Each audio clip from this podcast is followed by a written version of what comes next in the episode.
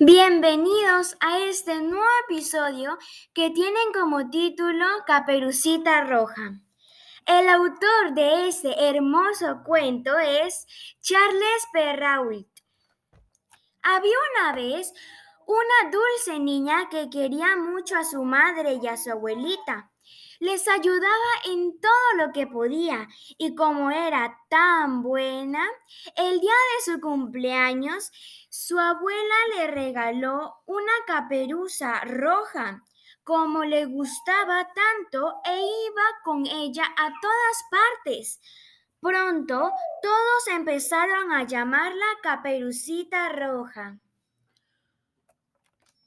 Un día la abuela de Caperucita, que vivía en el bosque, enfermó y la madre de Caperucita le pidió que le llevara una cesta con una torta y un tarro de mantequilla. Caperucita aceptó encantada.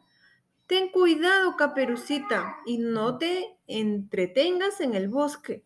Sí, mamá. La niña caminaba tranquilamente por el bosque cuando el lobo la vio y se acercó a ella. ¿Dónde vas, caperucita? A casa de mi abuelita, a llevarle esta cesta con una torta y mantequilla. Yo también quería ir a verla, así que, ¿por qué no hacemos una carrera? Tú ve por ese camino de aquí, yo iré por el otro. Vale.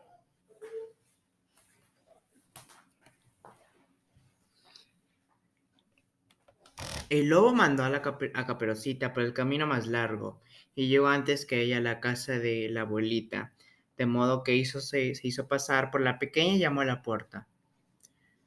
Aunque lo, aunque lo que no sabía el cazador es que ya la había visto llegar.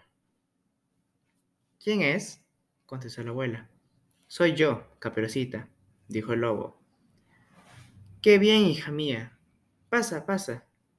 El lobo entró se abalanzó sobre la abuelita y se la comió de un bocado.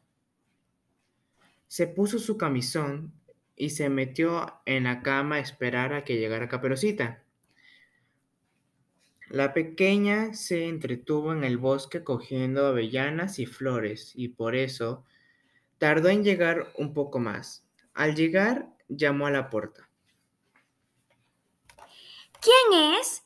Contestó el lobo tratando de alfinar su voz.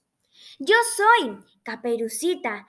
Te traigo una torta y un tarro de mantequilla. ¡Qué bien, hija mía! Pasa, pasa. Cuando Caperucita entró, encontró diferente a la abuelita, aunque no supo bien por qué. Abuelita, ¿qué ojos más grandes tienes? Sí, son para verte mejor, hija mía. Abuelita, ¿qué orejas tan grandes tienes? Claro, son para oírte mejor. Pero, abuelita, ¿qué dientes más grandes tienes? Son para comerte mejor. En cuanto dijo esto, el lobo se lanzó sobre Caperucita y se la comió también. Su estómago estaba tan lleno que el lobo se quedó dormido. En ese momento, el cazador, que lo había visto entrar en la casa de la abuelita, comenzó a preocuparse. Había pasado mucho rato y tratándose de un lobo. Dios sabía que podría haber pasado, de modo que entró dentro de la casa. Cuando llegó allí y vio al lobo con la panza hinchada, se imaginó lo que ocurrió. Así que cogió su, su cuchillo y abrió la tripa del animal para sacar a Caperucita y a su abuelita. Hay que darle un buen castigo a este lobo, pensó el cazador, de modo que le llenó la tripa de piedras y se volvió y se lo volvió a coser. Cuando el lobo despertó de su siesta, tenía mucha sed y él, y él Acercándose al río, ¡zas! se cayó dentro y se ahogó.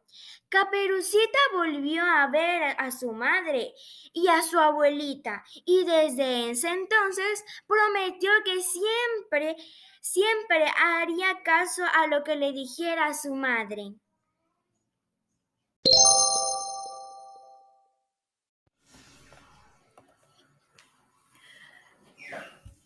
Qué bien, hijita. ¿Cómo te has sentido después de, escuchar el cuento? Me he sentido muy feliz, mamá. Yo también me he sentido muy feliz. Me has hecho recordar mi niñez. Mi niñez leí este cuento y me encantó mucho sin pensar que ahora lo tenía que compartir contigo, mi reina. Qué contenta que me siento. No te olvides de la moraleja y sus valores que nos enseña. Sí, mamá, es cierto. La moraleja es que los niños no deben hacer caso a los extraños y deben obedecer a sus padres.